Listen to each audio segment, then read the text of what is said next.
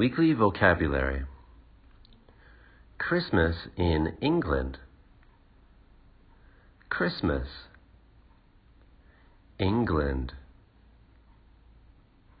Celebrate. Chestnut. Family event. Speech. Decorate. Christmas cards. Mistletoe. Plum pudding. Conversation practice. What do people call Santa Claus in England? Father Christmas. What does the Queen do every Christmas? She gives a speech.